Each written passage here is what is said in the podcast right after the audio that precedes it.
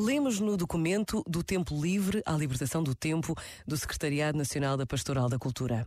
A alegria não é uma distração, é antes uma forma radical de atenção àquilo que somos. A alegria não é um produto de consumo rápido, nem é uma questão cuja procura se possa substituir ou calar no coração humano, deixando apenas à estratégia comercial das indústrias do entretenimento.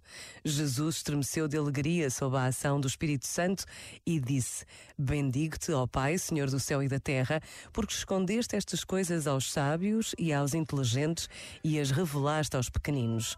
Na experiência da alegria, joga-se a revelação do sentido profundo e mais absoluto de todas as vidas. Não é simplesmente uma forma de bem-estar, diz-se antes, uma arte de bem-ser. Este momento está disponível em podcast no site e na app.